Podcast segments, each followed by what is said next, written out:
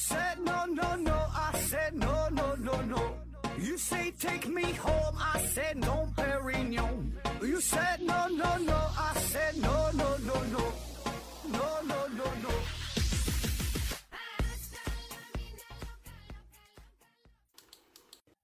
拼命探索不效果，欢迎您收听思考盒子。本节目由喜马拉雅平台独家播出。这一期呢，咱们聊一个与球形闪电有关的话题啊。问题呢来自于迪生 MB，他提问说：“我想问问关于球形闪电的问题。现在呀，科学发展到今天，是否已经解密了球形闪电的形成原理？看了刘慈欣的小说呢，有点迷糊了，不知道啊那些是属于。”科幻创作啊，还是说属于是科学的范畴啊？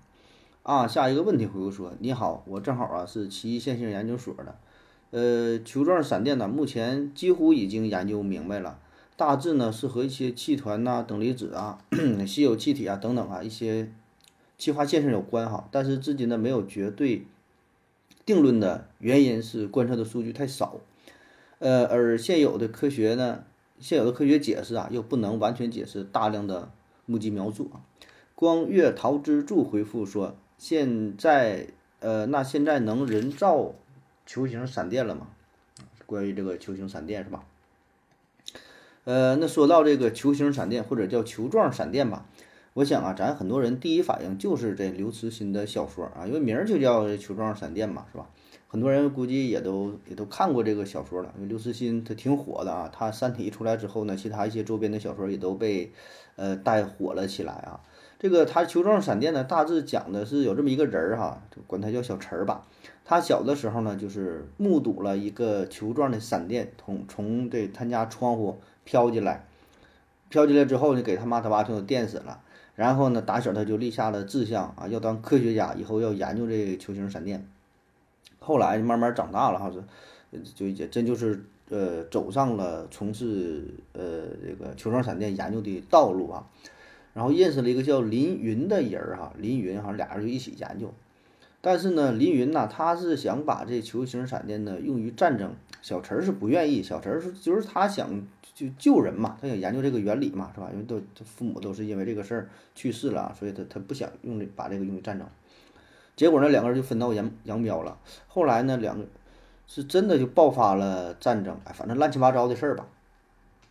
那么这刘慈欣呐，他说这个球形闪电的实质是宏观宏观展开的电子啊，具有量子效应，且对目标具有高度的选择性啊，什么什么的。呃，当然他他这个解释呢，这就是有点。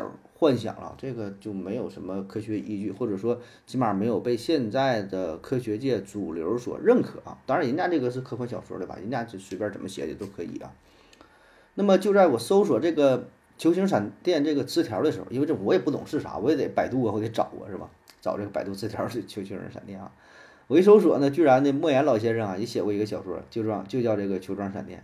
啊而且早在一九八五年就已经发表了，三十多年前，将近四十年前，人家就写这个小说，莫言写《球状闪电》，你说这玩意儿上哪说理去是吧？呃，这是莫言早期的作品哈，是意识流风格啊。小说的主人公是被这个球状闪电炸晕了，炸晕之后就开始回忆啊，回忆回忆中又套着回忆，反正乱七八糟的，里边还穿插着他的女儿啊，还有他的妻子啊一些回忆啊，什么一些梦境啊，乱七八糟，反正我也我也也没看过哈。没看过，确实没看过。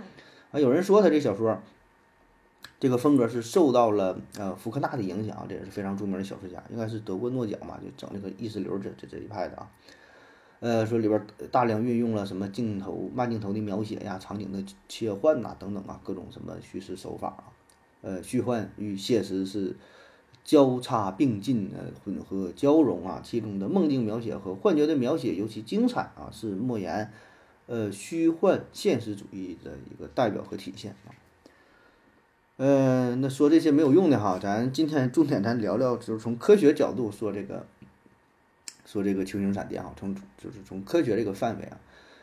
首先呢，咱可以确认啊，球形闪电这个玩意确实是存在啊，真正就就有那，而且呢，现在已经有过很多的目击报告啊。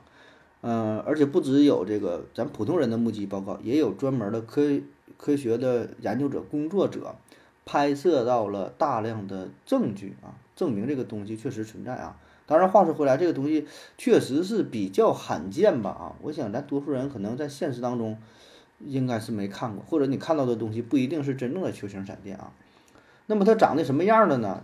哎，这个呀，刘慈欣的这部作品当中呢，描述的还挺细致的哈，是吧？虽然咱刚才说的这个原理并没有得到认可，什么展开的电子什么什么的，但是他描述的球形闪电长得那基本也就是这个玩意哈，就是他他这小说基本可以看作是就硬科幻嘛，是吧？就科幻小说，简单粗暴的分为软科幻和硬科幻哈。硬科幻就是以科学为基础，涉及物理、化学、生物、天文、地理、心理、医学哈等等啊。虽然小小说，但有理论依据，是吧？那软科幻就是侧重于就是人文这方面为主啊。那么它的这个球状闪电呢，它这里边呢就有很多这个科学的描写啊。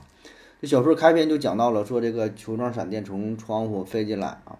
这真实的球状闪电呢，确实也也可以飞，贴着地面飞的，从窗户飞进来的，还有说从烟囱飞进来的。那根据众多的目击报告。这个球状闪电的，呃，一般的特点哈，一般的造型呢，呃，不是特别大啊，直径呢二三十厘米，三四十厘米，感觉像个足球、篮球那么大啊。当然也有也有更大一些，也有哈，这近一米的也有。呃，然后呢，它球形嘛，它长得就是球形，然后表面呢是很明亮啊，会有不同的颜色，一般呢以白色、黄色居多，另外呢也有绿色的、紫色的。红色的，还有说会变颜色的也有啊。那它这个闪电呢，持续的时间也不一样，短则几秒、几十秒的也有，长的呢可能会长达一分钟以上啊。这个就比较罕见了，对吧？因为咱们印象当中，就传统的天上打雷、打闪那个大闪电，它非常短暂的，咔嚓就这么一下，对吧？一秒钟它也没有吧，就就刷一下就就没了，瞬间一个放电的现象，就线状闪电啊。呃，但它这个球状闪电呢，就持续的时间很长啊，一般都能有十几秒、几十秒的时间啊。然后说它这个移动哈，它移动的速度呢也很快哈，时速呢可能快的能达到几千公里甚至上万公里哈，这个时速啊。当然也有慢的啊，有静止不动的、原地转圈的，啥样的也都有啊。那一般呢就是在雷雨交加呀、暴风雨的天气呢是比较常见。哎那关于这个球形闪电啊，有过很多的记录啊，包括说在过去咱呃以前啊有这个有本书叫做《梦溪笔谈》啊，沈括写的，里边写了很多诡异的奇葩的事儿啊，里边就记录到了，这不知道是不是球形闪电呢？按他说的好像是这个意思啊，说内侍李顺举家成为。暴雷所震啊，其堂之西室，就他家这屋的西边啊，雷火自窗间出啊，雷火呀从这个窗间出来的啊，赫然出瞻啊，人以为堂屋已焚，呃，接触壁纸，就大伙儿以为这房屋都就要着火了，都都跑了出去啊，就暴风雨的时候飘进来这么一个大雷火，哎，然后说在一六三八年十月二十一号，英格兰的德文郡出现了一场雷雨天气。有人报告说呢，在这一天，有一个直径超过两米的大火球冲进了一所教堂。那它这个要是球形闪电的话，就非常大了，两米呀。那么火球冲进教堂之后，造成了四人死亡啊，六十多人受伤。在一九五六年夏天的一个下午啊，苏联一个农庄当中，有两个小孩在牛棚里边躲雨，突然呢，房前啊一棵白杨树下。滚落起一个橙黄色的火球，直接向他们冲了过来。一个孩子呢，上去一脚，哈，要要踢他啊！那只听轰隆一声，这火球爆炸了，牛棚里的十二头牛啊，炸死了十一个。啊，孩子们呢是被震倒了，哎，但好在呢是没有受伤。这个也都是关于一些这个球球状闪电啊，或者说考虑可能是球状闪电的这个现象的一个记录啊。那在一九六九年啊，《自然》杂志上有这么一个文章哈，就关于这个球状闪电的研究。作者呢是 Jan Jansen 啊。文章呢是这样描述的：说作者呀坐在一架全金属客机机舱的前面，航班呢是 EA 五三九。呃，客机飞行中呢是遇到了雷暴天气啊，突然一道明亮的闪电从外部笼罩着客机。呃，并听到巨大的响声。几秒钟后，一个发光的球体直径二十厘米左右啊，首先出现在飞机员的驾驶舱附近，之后呢，它又飘向了作者啊，距离他呢只有半米。那在美国啊，一个小城里发生过这么一件怪事儿。说有一个主妇从市场回来之后，啊，打开冰箱一看，哎，她放进去的生鸭肉啊、鸡肉啊、什么肉啊，哈，都变成了熟的食品。后来呢，经过科学家研究发现啊，说这个是球状闪电的作用。那它一加热，把冰箱变成烤炉了，啊，但是冰箱呢并没有坏，里边东西呢就被加热了。这玩意儿真假就不知道了，听着挺神奇的哈，有点儿这个二三十年前那种地摊文学的味道哈，挺神秘的，什么人体自然现象什么之类的东西啊。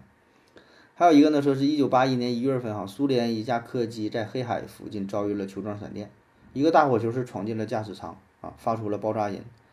呃，几秒钟之后，又穿过了密闭的金属舱壁，进入了乘客的座舱里啊。事后检查，机头机尾的金属壁各出现了一个大窟窿哈，内壁呢却完好无损。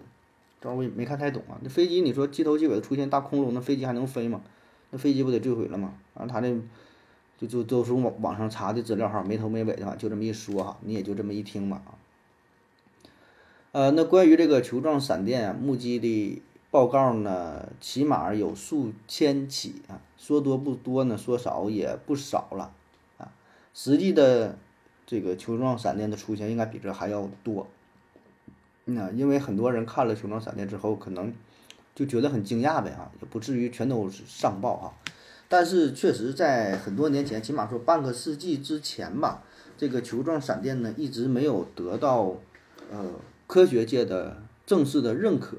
更多的呢是把它当做成是一种怪谈，或者说是一种幻觉。那直到有了更加确凿的证据之后，科学家科学家呢才开始重视起来啊，才开始承认它的存在啊。但确实，你想对这球状闪电进行呃科学探索、进行研究是挺困难的事儿啊，因为呢，就是这东西吧，它会出现，但是偶然性非常大，偶然性非常大。你不知道它什么时候出来啊？虽然世界各地吧，可以说都有过这个球状闪电的报告，但是说你现在你作为一个科学家啊，立志我就想以球状闪电作为研究课题，我就想研究这个玩意儿了。你说你咋研究？对吧？你想研究这东西，你得能够看到啊，你得能够，你得那有这个玩意去研究，你去哪找去？这玩意儿它可遇不可求，对吧？很多时候它就是一个随机事件，也没有什么规律啊，好像是说。呃，雷雨天气比较容易出现，那你刮风下雨打雷事儿那多了，那你说都有球状闪电吗？也没有，所以你很难研究，啊，你你说一辈子你可能遇不到一回啊。别人一问你干啥，我研究球状闪电，你看过吗？没看过，那你研究的只能是根据一些目击报告啊，根据一些一些这个这个资料，你只能看一些纸面上的东西，或者顶多有一些视频，有一些照片，那你这个就很难研究，是吧？所以这个就是球状闪电它本身。它的这个难点所在啊，两千年的时候啊，两位新西兰的科学家呢提出了这样一个理论，他说，当一般的枝状闪电，就是咱看到的那个条条形的，说那个闪电呢击到土壤当中的时候，咔嚓要打到地面上，击到土壤了，土壤当中的矿物质啊会转换成极小的纯硅和硅化合物的颗粒，就是硅呀。二氧化硅嘛，是吧？是沙子的那个硅啊，那个元素变成纯硅了。说这些微型颗粒尺寸呢不足十分之一厘米，会在闪电能量的作用下由土壤蒸发进入空气，进入大气的含硅颗粒会首先连接成链儿，然后呢组成能随气流运动的球状的细丝网啊，这么这么样一个结构，就是它这意思就是说。这个球状细丝网这个颗粒嘛，就是由硅组成的，然后有很高的活性，在特定的条件下呢，会缓慢的燃烧，并且呢放出光和热啊。你远远的看起来，宏观下的表现就是一个球状闪电的结构啊。这个是一种理论解释啊。那在二零零一年一月十五号呢，英国皇家学会在他的杂志叫做《哲学学报》上发表了一组关于球状闪电这个原理的文章哈，它呢是给出了三种解释。哎，我说说您听听哈，反正我是没看太懂啊，我就给你描述一下啊。第一种呢，他说这个球状闪电呢是由含有水和离子的小水滴组成的，它呢通过离子反应来释放能量。球状闪电呢是一个包含等离子体的电化学结构啊，这一结构是由温度、压力、电磁场和重力场的微妙平衡来维持的。第二个呢，说这个球状闪电呢是由聚合体细丝缠绕而成，通过表面放电来释放能量。该理论中，灰尘中的自然微粒儿，像来源于纤维素、煤烟或硅土中的微粒儿，都能形成细丝状结构。这些细丝聚合在一起，就变成了一个高度充电的球体啊。当它表面放电时，就会放出光和热。第三个解释说呀，这个球状闪电呢是由金属纳米粒子链所构成的，其能量释放呢是通过金属纳米粒子的表面氧化来进行的。在这个理论中呢，普通的球状闪电引起像土壤或木材这样物质释放金属蒸汽，这种带电的金属蒸汽浓缩成一个网状的金属纳米粒子球。哎呀妈呀，这个这这这三个理论哈，终于读完了哈。这是人家英国皇家学会这个这个研究啊。然后在二零一二年六月哈，说说这个咱们的研究了。中国的研究人员呢，在青海省绘制辐射地图的时候，恰好遇到了呃雷电交加的天气，然后呢就偶然拍到了球状闪电，啊，就是很巧合的事儿哈，并不是说专门要研究这个东西啊，它是绘制辐射地图啊。那在二零一四年一月份，研究人员呢就将相关的视频和光谱分析发表在了《物理学评论快报》上边，哎，这个是非常难得的事儿啊。咱之前说了，这东西可遇不可求，而且这个是。呃，由专业人士用专业的设备记录下了关于球形闪电的很多信息，这可太难得了哈。那么通过光谱分析呢，我们就发现球状闪电的光谱当中啊，最多的是硅元素，哎，硅元素，这就意味着这球状闪电里边包含着很多的硅呗，是吧？于是呢，就衍生出了关于球状闪电的一种新的解释哈，硅假说啊，硅假说。这个假说呢是说，就是土壤啊，还有岩石当中，它不有大量的二氧化硅嘛？当这个非常强烈的闪电啊，就是电击击中了土壤或者岩石的时候，闪电呢能够瞬间蒸发里面的二氧化硅，并且以某种形式将氧气从二氧化硅中分离出来，得到较为纯净的硅蒸气啊。这个球形的硅蒸气呢，再次与空气中的氧结合的时候，产生热量，并且发出光啊。这个跟刚才呃新西兰的科学家研究的。好像有点像是吧？那么说这个硅假说对不对呢？那你就得进行实验了，对吧？你假说你随便提，对吧？那科学呢，咱得是讲究证据，讲究这个实验，你得能够进行重复啊，得到同行的认可才行啊。于是科学家呢就想在这个实验当中呢，利用这个强大的电弧蒸发硅片啊，并制造出一个漂浮于空气中的球状闪电啊。但是呢，实话实说，这个实验是很难进行复刻，很难进行复刻啊。而且这里还有一个问题，就是有很多目击者，咱不都是看到了嘛？之前咱不讲了嘛？那这球形闪电它是出现在高空当中啊，你坐飞机的时候遇到了，飞机周围，你这个就很难解释了，因为空中它没有那么多土壤啊，没有那么多岩石，哪来那么多硅呀？是吧？这一点呢，好像就有点说不通啊。那么除了刚才介绍这几个假说，还有这个硅假说啊，其实还有很多很多的假说啊。呃，就不一一介绍了，因为什么呢？说的吧，我觉得就是专业性比较强啊。我试图给它翻译成比较通俗的语言，但是它里边很多全都是专业的词语啊。这这一句话看似挺简单，但每个词儿都得解释一番。然后呢，它主要是我我也没看明白，我也不会啊。说两个比较好玩的吧哈，就简单说两句。一个呢是反物质假说，就说这东西是反物质构成的。在一九七一年，由艾斯比和 w i t h e a d 啊，他俩提出来的，说这个球状闪电呢是由外空进入到地球大气的反物质啊组成的，就是它有极小极小的微粒儿汇聚在一起啊，这么一个反物质球，哎，然后呢发光发热。还有一个呢是黑洞假说啊，黑洞啊，这也是脑洞比较大了。说这个球状闪电呢，它呢其实是原初黑洞，那原初黑洞也是黑洞的一种哈，也叫做太初黑洞啊。呃，这是一种就是。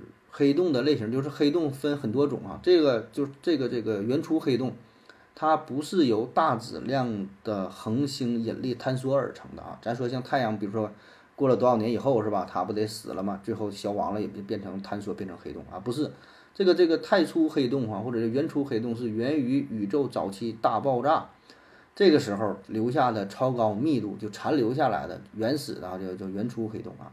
说这个球形闪电很可能就是这么一个黑洞啊，反正都是瞎研究呗哈。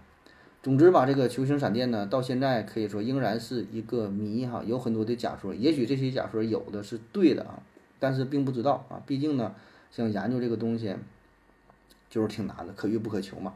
然后呢，你也很难去复制啊。直到有一天，如果说能在实验室当中说完全的、非常完美的哈，可以可以随时复刻出这个球形闪电，那我们就更加容易去研究了。然后再跟自然界当中的球形闪电进行对比哈，可能呢是一个很好的突破口。那咱等着吧，看看以后还能有什么新的进展。好了，感谢您各位的收听，谢谢大家，再见。如果你也想提问的话。请在喜马拉雅平台搜索西西弗斯 FM，在最新的一期节目下方留言即可。回答的可能比较慢，不要着急哟。